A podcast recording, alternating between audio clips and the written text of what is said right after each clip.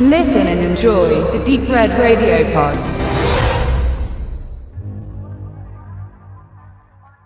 Who am I? Kein System ist sicher.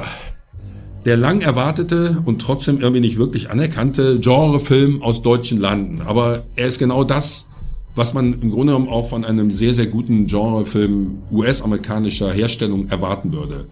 Geht wahnsinnig schnell zur Sache, super Bildsprache, Top-Schauspieler und hat wirklich eine durchgehend hervorragende äh, Spannungskurve, die jederzeit neue Überraschungen parat hält und keine Sekunde ein zur Ruhe kommen lassen kann.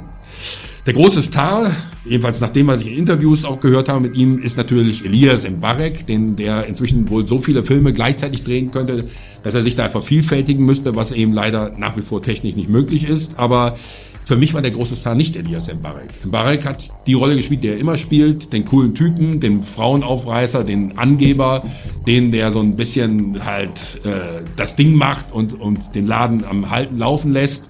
Okay, und es gibt auch noch eine andere Seite, die er dann irgendwie auch durchzeigen lässt, das ist auch positiv, aber der eigentliche Star des Films ist Tom Schilling. Ohne Tom Schilling würde der gesamte Film nicht funktionieren. Der Aufbau ist so, dass er am Anfang mit entsprechenden Verletzungen im Gesicht in einem Verhörraum sitzt und quasi rekapituliert. Also die gesamte Geschichte, wie es jetzt zu seiner Situation gekommen ist, nacherzählt.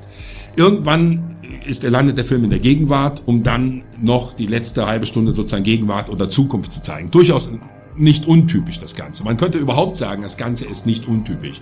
Diverse Plot-Twists, immer mal wieder so, gerade durch diese Verbindung zwischen Computer und, und realer Welt, auch immer wieder Situationen, die, die nie ganz klar werden lassen, ist das jetzt real, ist das Fantasie. Aber dieses Spiel treibt der Film immer weiter.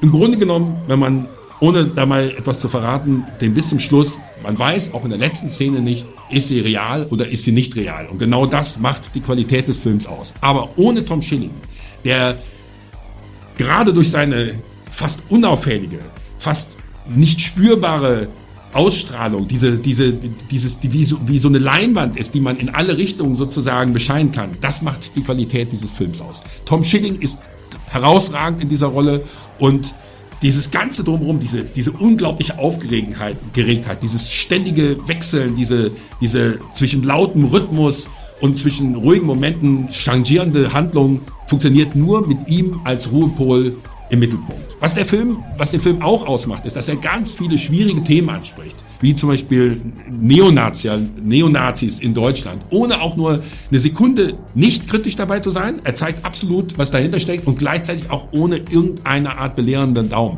Wie die das schaffen, äh, das in die Handlung zu integrieren, gleichzeitig irgendwie ihre Haltung deutlich machen, gleichzeitig auch klar machen, dass das real ist, ohne da irgendwie irgendeine Art belehrenden äh, Attitüde dabei zu haben, das macht den Film aus, insgesamt. Also größte, beste Unterhaltung, klar, das eine oder andere Logikloch gibt's, logisch, gehört ja fast schon mit dazu, aber das spielt auch keine Rolle, weil in diesem Film sowieso nicht wirklich klar ist, was real und irreal ist. Also als deutscher Genrebeitrag, große Klasse.